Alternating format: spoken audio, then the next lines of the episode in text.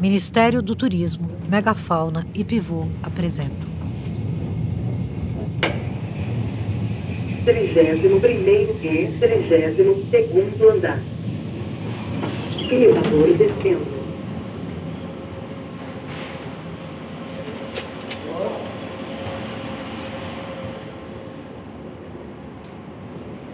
Agora nós estamos no 32 andar, aliás, é, no terraço. A uma altura aí de aproximadamente uns 130 metros. Onde dá uma visão geral de 360 graus. São Paulo inteiro. Esse é o Ezequiel dos Santos. Ele é o responsável pela área de segurança do trabalho do Copan. A gente foi com ele e a equipe do podcast até o topo do prédio gravar esse último episódio da série de frente para a cidade inteira. O Ezequiel trabalha aqui no Copan há quase 20 anos. Hoje, com a ajuda dele, a gente vai olhar São Paulo do alto. Falar das vistas possíveis lá de cima, de fins e princípios da cidade. Eu não estou falando só de perímetro urbano, mas também da biografia desse prédio, de como ele traduz e reflete São Paulo com suas histórias, com seus contornos que não se fecham, que imagem do Copan, da cidade, até do país se revela aqui do terraço?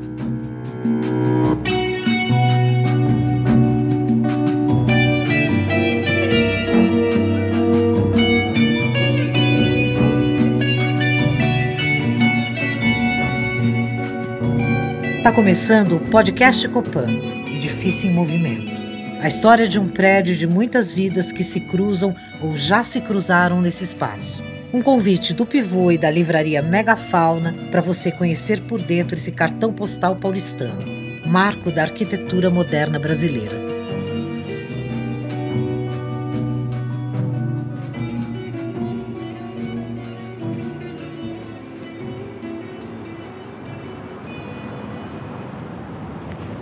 De altura? Olha, eu já tive, mas eu tive que quebrar o medo quando eu vim para cá.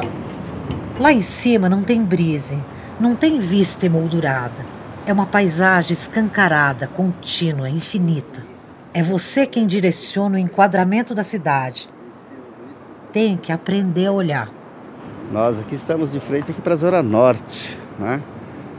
É, temos aí o, a Serra da Cantareira, depois de Serra da Mantiqueira, temos aqui uma visão também, que é do, o ponto mais alto de São Paulo, né, que é o Pico do Jaraguá, onde ficam as duas antenas, lá do outro lado, do nosso lado esquerdo aí.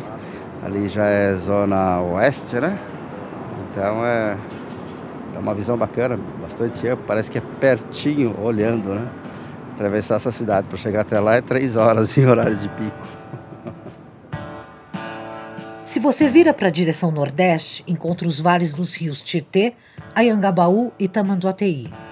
Ao fundo tem a Serra da Cantareira. Dá para ver todo o território urbano, os contornos da cidade. Lá de cima a gente tem uma vista também para a história de São Paulo.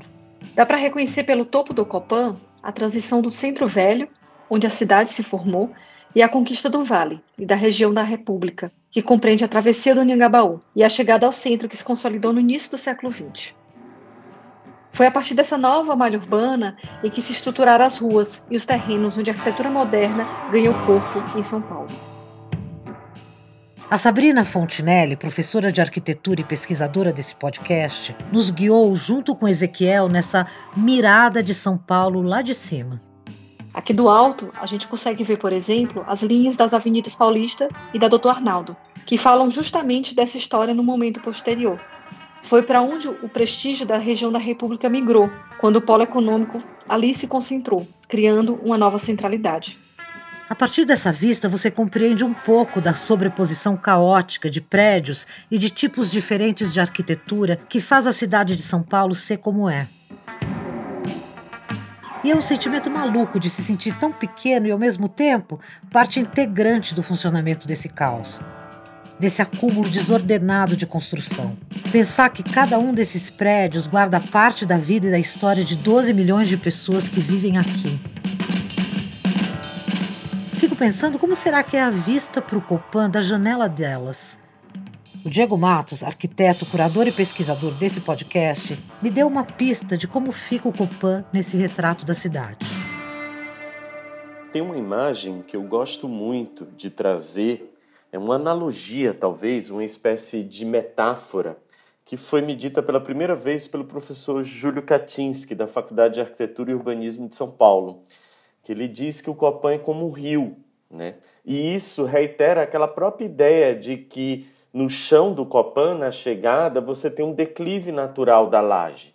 É, isso repercute também na forma que o Copan tem, serpenteando ruas, né? suas curvas margeiam ah, o que está em seu entorno. E se a gente imaginar uma espécie de diagonal, é uma diagonal que, por um lado, desemboca, digamos, na Consolação, e do outro, segue em direção ao Vale do Anhangabaú desemboca no Vale do Anhangabaú, justamente no lugar em que você teve a transição da cidade antiga de São Paulo para a cidade nova. E eu tendo a achar que o Niemeyer não pensou nisso à toa. Né? Tem esse movimento que é muito interessante. E você consegue perceber isso também olhando a partir do terraço jardim, ou mesmo se você se embrenhar pelo centro e caminhar pelas galerias. A vista do horizonte no Copan só é limitada em partes por alguns prédios que ficam pertinho, aqui em volta. Dois deles se destacam na paisagem com suas formas arredondadas. O antigo Hotel Hilton, hoje uma unidade do Tribunal de Justiça de São Paulo, e o Edifício Itália. Vista é tudo que se projeta na nossa frente, diante dos nossos olhos. Pode significar também um lugar de contemplação de um cenário ou paisagem que se constrói na nossa frente. No campo da arquitetura, vista é a projeção de um dos lados do edifício, de parte dele ou de alguns dos seus elementos. É também usado como sinônimo de fachada. Esse entendimento pode ir além do âmbito da arquitetura. Por exemplo, se a gente olha um determinado local por perspectivas diferentes, temos variadas vistas dessa situação.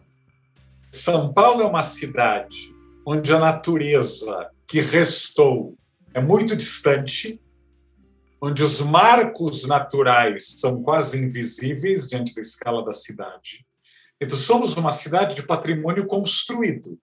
Não queiramos ou não, o que a gente vê todo dia é arquitetura ou a construção, que a maior parte do que a gente tem em São Paulo é construção e não arquitetura. O Raul Just Lores é jornalista e autor do livro São Paulo nas Alturas, sobre o modernismo na arquitetura nos anos 50 e 60. Então, esse lugar cantado pelo Tom Zé, a gente tem que lembrar que a gente tem um edifício oval, que é o Itália, a gente tem um cilindro, que é o Hilton, e tem o Copan no meio.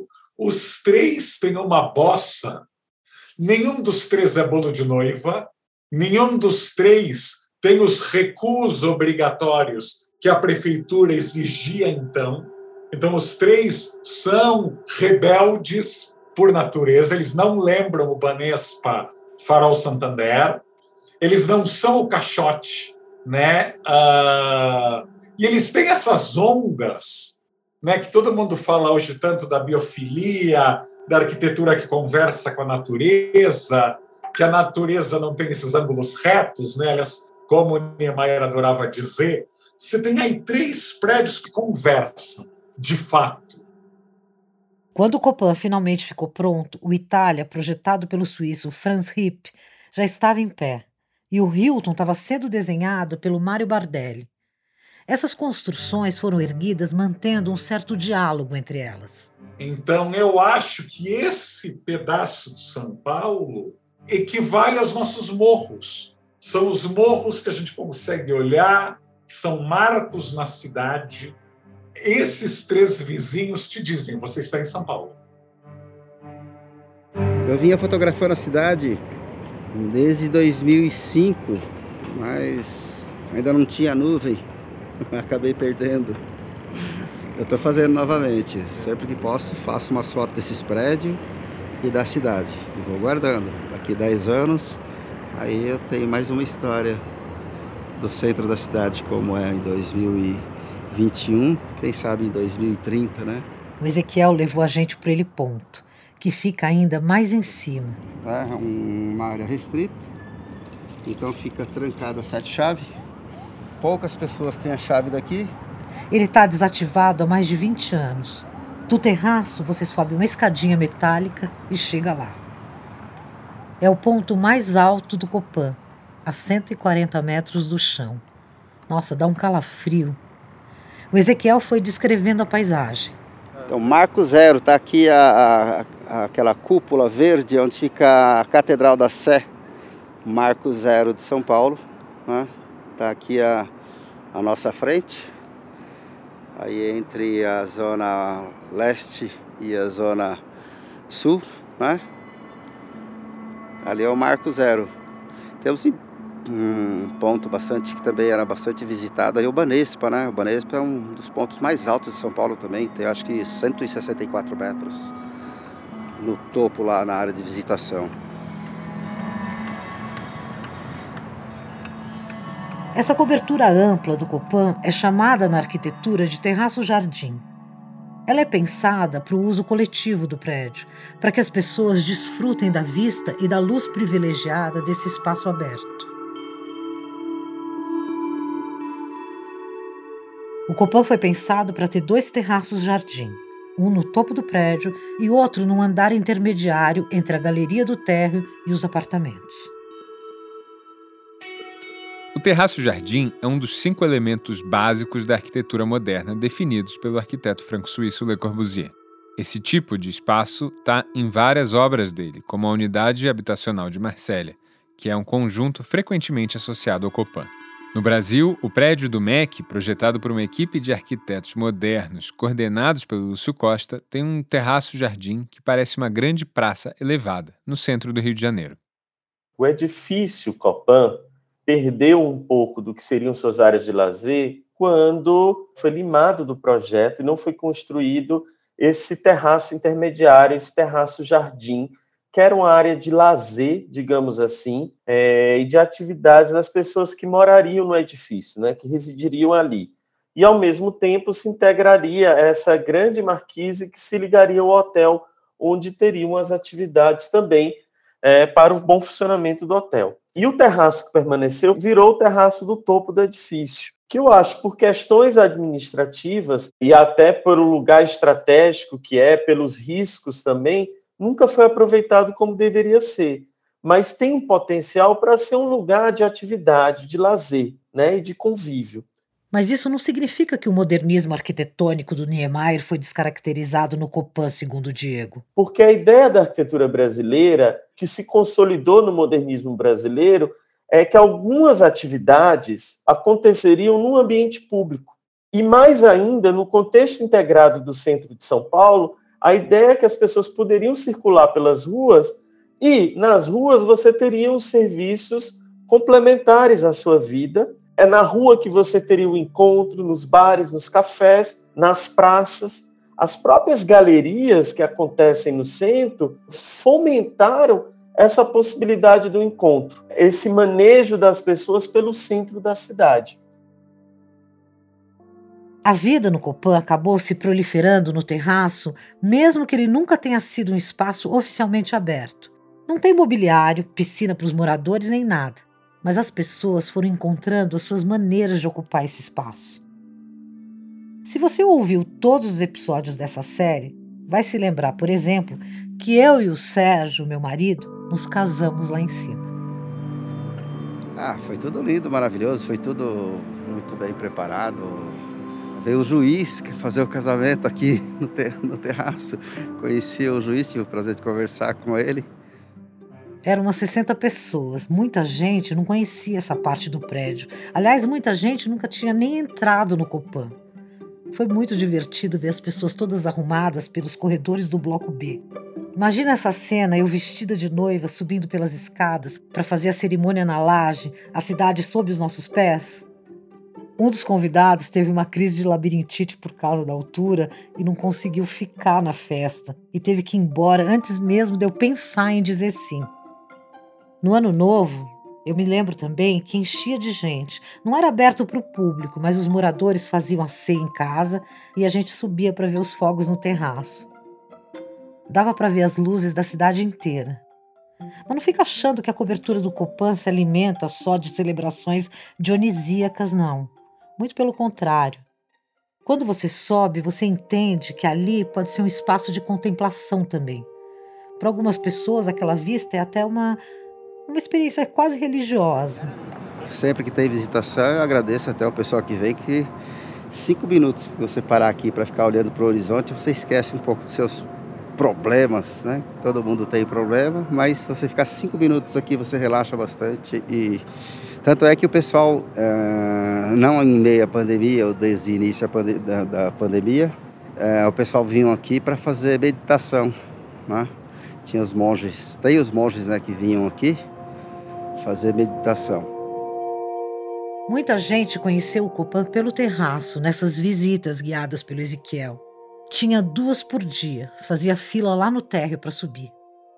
A Jéssica Gonçalves, arquiteta que hoje trabalha aqui no Pivô, foi uma delas. O meu primeiro contato com o Copan é, foi numa gincana de bichos, assim, pela faculdade, né? Todos os anos a gente faz esse caminhar pela cidade para reconhecer alguns elementos e, pensar um pouco essa cidade. Então, meu primeiro contato com o Copan foi justamente nesse passeio, né? A gente visitou o edifício, foi até o, o terraço dele e fiquei maravilhada, né? O palestano tem essa uh, essa ideia de que uma vista linda é uma vista cheia de prédios, né? E o Copan faz jus a isso. É uma vista maravilhosa de todo todo esse centro expandido da cidade, assim. Como em todos os espaços públicos, os usos do terraço variavam muito. E esse é um dos charmes da coisa. Quando eu, os meus filhos nasceram, nos dois casos foi assim: o, o médico recomendava banhos de sol para não ter icterícia, não é isso? Passou a frequentar lá a cobertura só para isso. Então era muito legal, porque eram nem uns piqueniques assim que a gente fazia lá em cima para pôr o bebê para torrar no sol. Esse é o Eduardo Ferrone, arquiteto que está sempre aqui com a gente falando sobre o prédio. Então era uma forma de frequentar o espaço para nós completamente diferente, porque aquilo sempre remetia para mim uma ideia de cidade, o barulho, o ruído da cidade que fica ali, a coisa da vida intensa, né? Então, ao mesmo tempo, tá lá com um nenenzinho, recém-nascido e tal, tomando sol, é, foi uma forma de frequentar aquele lugar para mim completamente diferente e interessante, assim. Durante a pandemia, o espaço dos monges, dos bebês e dos estudantes se esvaziou. A cobertura está interditada e só dá para subir lá se você solicita uma autorização ou apresenta um atestado médico que justifique a sua presença. As visitações para o público também são suspensas. Enquanto a gente grava esse podcast, está acontecendo dentro do Copão um super debate sobre se a circulação, que já era reduzida, vai voltar e em que termos.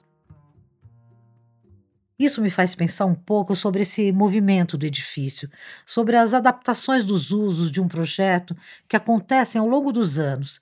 Será que o modernismo envelhece bem? O Copom é cheio de marcas da ação do tempo.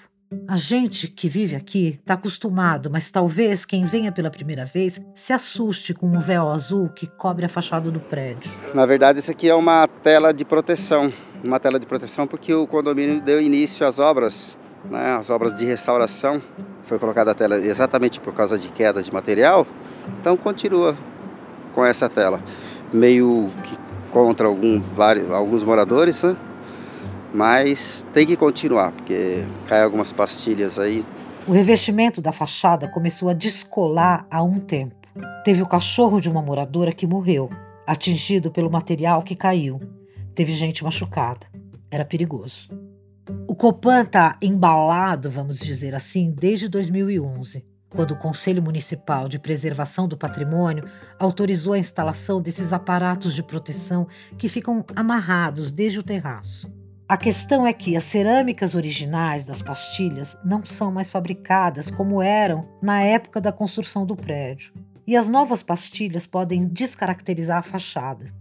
Isso gerou um embate entre a administração, que queria substituir todas as pastilhas, e os especialistas em restauro, que seguem o princípio de intervir o mínimo possível na construção. Fato é que a cidade de São Paulo tem um marco arquitetônico coberto por esse véu azul, um prédio que parece que está sempre em reforma. Desde que eu estou aqui, vejo esses reparos no Copan serem feitos a passos lentos. As dimensões do prédio e o fato de ser uma arquitetura tombada tornam os processos bem mais complexos. Toda a intervenção envolve um debate entre milhares de pessoas, moradores e os órgãos de proteção do patrimônio histórico. Bom, depois de 10 anos de discussão e também de requisitos bastante específicos, como a apresentação de um projeto completo com desenhos, diagnóstico técnico, memorial dos procedimentos, parece que a gente achou uma luz no fim do túnel. O Instituto Pedra ganhou uma concorrência para tocar o restauro, apresentando um projeto que foi aprovado por todos os envolvidos. Ele tem medidas de urgência, como a troca das pastilhas e outras reformas para fazer a médio e a longo prazo. Ainda não tem data de início das obras. A administração do Copan está na fase de procurar parcerias para custear tudo, mas pelo menos já está estabelecido o que pode ser feito. Eu entendo pela uh, capacidade que esse projeto arquitetônico teve de acolher as mudanças até agora, ele vai continuar acolhendo daqui para frente, né? Eu acho que ele os modos de morar vão mudar, vão mudar, certamente, vão ser outras questões, mas ele é um bem cultural, ele faz parte da história da cidade de São Paulo, ele faz parte das referências das muitas pessoas que não só moraram, ou seja, ele tem uma memória também, né? Essa é a Mônica Junqueira, professora da Faculdade de Arquitetura e Urbanismo da USP. Ela fala sobre como passado e futuro têm que estabelecer aqui uma conversa que nem sempre é tranquila. É, eu acho que ele é um bem cultural, moderno, da arquitetura moderna, e eu acho que ele tem que ser tratado como esse bem cultural, com todos os cuidados que uh, um bem cultural requer. Né? Pensar que toda intervenção é um restauro. Agora, restauro não quer dizer que não possa mexer em nada, que não possa fazer, pode se adaptar, desde que agregue valor. Aqueles princípios básicos que a gente tem de preservação da arquitetura.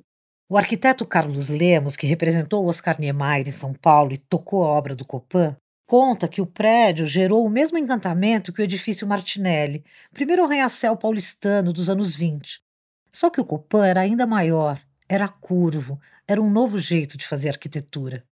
O Copan traduzia uma nova fase da cidade e talvez até do país, pautada pelo projeto modernista. Então era uma São Paulo muito ambiciosa e muito ousada. Uma ousadia que teve uma operação gigantesca, uma construção longa, atrapalhada e que teve como preço uma certa mutilação do projeto original, mas que ainda assim é um colosso. Não estou falando só de tamanho, mas do legado imenso que é o Copan como esse prédio de encontro que se integra com a cidade de uma maneira mais fluida.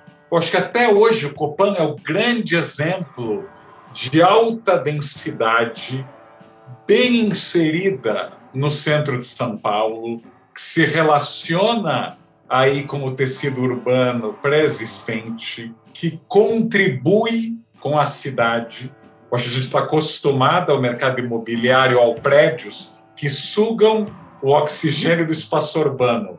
O Copan não, o Copan é o que, ao ser construído, ele enriquece o seu entorno. Oscar Niemeyer era conhecido pelas suas formas livres, por desenhar volumes que, apesar de monumentais, eram leves. Ele conseguiu agregar no Copan, exemplo dessa fluidez, uma enorme densidade de discussões sobre a cidade contemporânea. Em 2004, eu quase que tive a oportunidade de comprar uma unidade aqui. Hoje vale 10 vezes mais ou mais de 10 vezes. Né? 2004 encontrava a unidade aqui por 30, 35 mil reais. Hoje não encontra nem por 350 mil.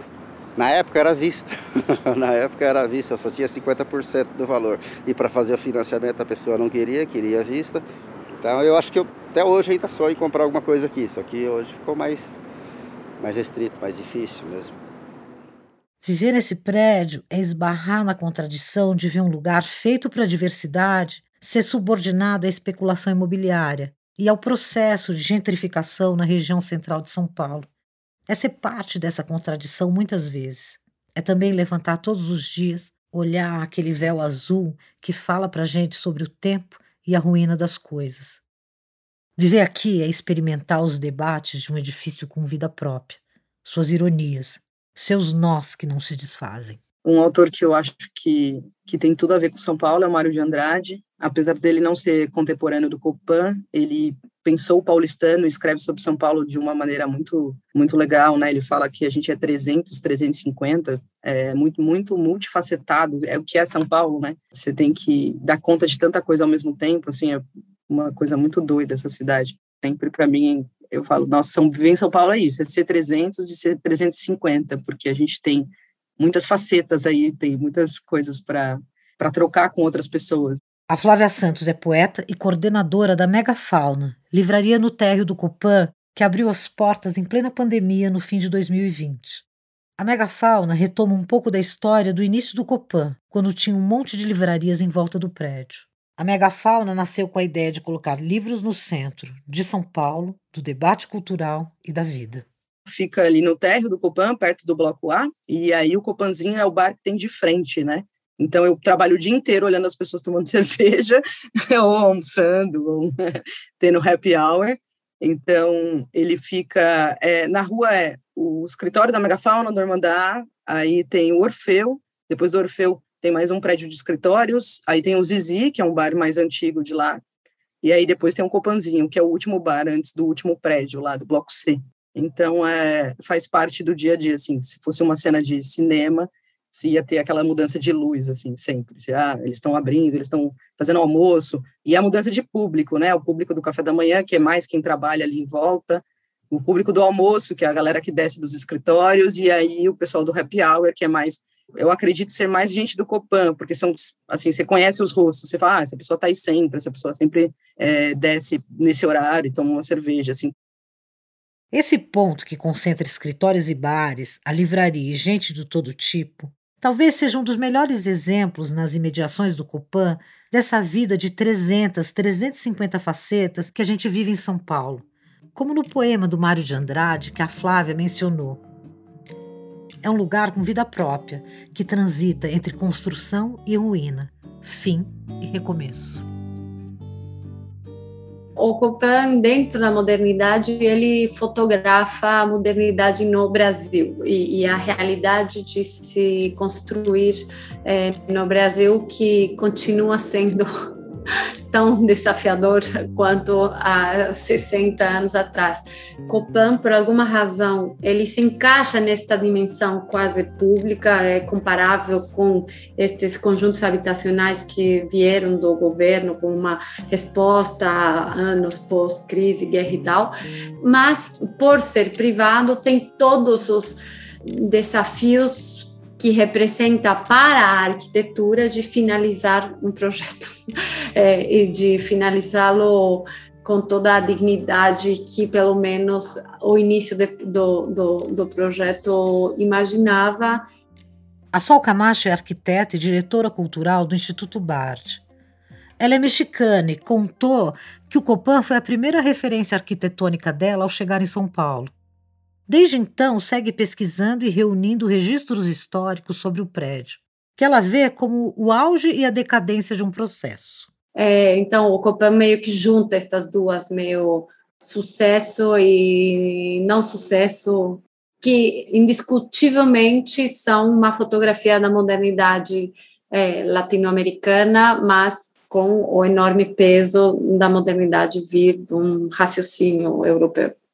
A própria vista do Copan insinua um movimento que não se fecha, que permanece em aberto sem um rumo preciso, assim como uma ideia de país e de cidade que ecoavam quando o prédio foi sonhado. A gente não conseguiu ainda, talvez, muitos teóricos dizem isso, completar é, esse projeto de modernidade que estava ali enraizado e ganhando força. Um Brasil que falava de ampla reforma agrária, de ensino é, universal e gratuito, que falava de uma arquitetura e de uma produção artística de ponta, de vanguarda, que falava, digamos, de uma produção de riqueza que atendesse a todas as camadas sociais, e isso foi interrompido em certo sentido. E o Copan floresce em quase sua totalidade e magnitude justamente nesse momento de decadência, que é ali em 66.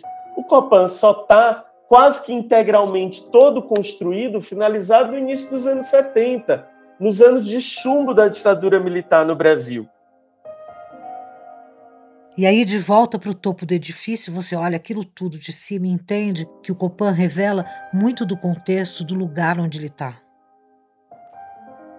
Ao mesmo tempo, você tem essa ideia racional da arquitetura moderna, de que a partir do topo você consegue entender a cidade, né? esse lugar de respiro, esse lugar de maior iluminação, é, de maior racionalização de um contexto urbano.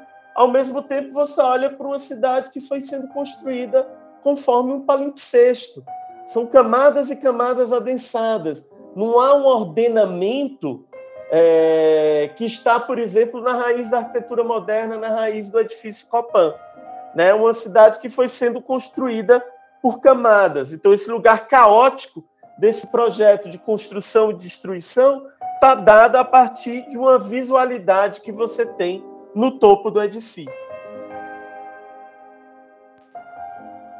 O ponto de partida dessa série foi o espaço aberto do térreo, a linha fina que divide público e privado. De lá a gente circulou pelas áreas comuns, conheceu a intimidade dos apartamentos e agora termina aqui, novamente diante de uma abertura, do horizonte de um espaço mais amplo e de acesso coletivo, ou pelo menos que na ideia era coletivo. A imagem que fica para mim é de um lugar que ainda guarda a capacidade de se reinventar, exatamente como São Paulo. Uma cidade que ainda pode ser muita coisa se abraçar as diferenças e não simplesmente seguir construindo em cima delas, como disse a Jéssica. Eu acho que a cidade que eu quero é essa cidade mais sensível, né, que ela consiga construir, ser construída, na verdade, a partir de subjetividades, né, a partir de, de, do entendimento das individualidades. É justamente essa cidade que eu sinto que é, não acontece hoje, né, uma cidade que não leva em conta isso, que ela é construída para um grupo, por um grupo, que ela parta, na verdade, de uma, uma participação popular mesmo, né, porque acho que só a partir daí que a gente consegue, na verdade, ver, enxergar, ouvir, enfim, essas singularidades. Então, a minha cidade é essa cidade. Ela ainda é caótica, ela ainda é cheia de contrastes no sentido de grupos de pessoas circulando, passando, de diferentes tipos, mas uma cidade muito mais coletiva, muito mais que consegue muito mais perceber essas particularidades e exaltá-las ao invés de apartá-las, né? Então acho que a minha cidade é essa cidade. Esse foi o último episódio do Copan Edifício em Movimento, uma produção da Trovão Mídia para o Pivô e a livraria Megafauna. Eu sou a Mica Lins. A criação e direção geral é da Paula Signorelli. Pesquisa de Diego Matos e Sabrina Fontinelli. Roteiro de Laura Capelluchnik. Montagem, desenho de som, música tema e mixagem por Mariana Romano. Som direto de Tomás Franco e Thales Manfrinato. Identidade visual de Elaine Ramos. Divulgação Maíra Pereira. Gravado no estúdio Trampolim. Assistência de produção e pesquisa da equipe do Pivô. Muito obrigada a você que nos ouve. E muito obrigada a todo mundo que contou suas histórias para gente. Até já. Esse podcast foi realizado pelo Ministério do Turismo, Livraria Megafauna Livros no Centro e Pivô.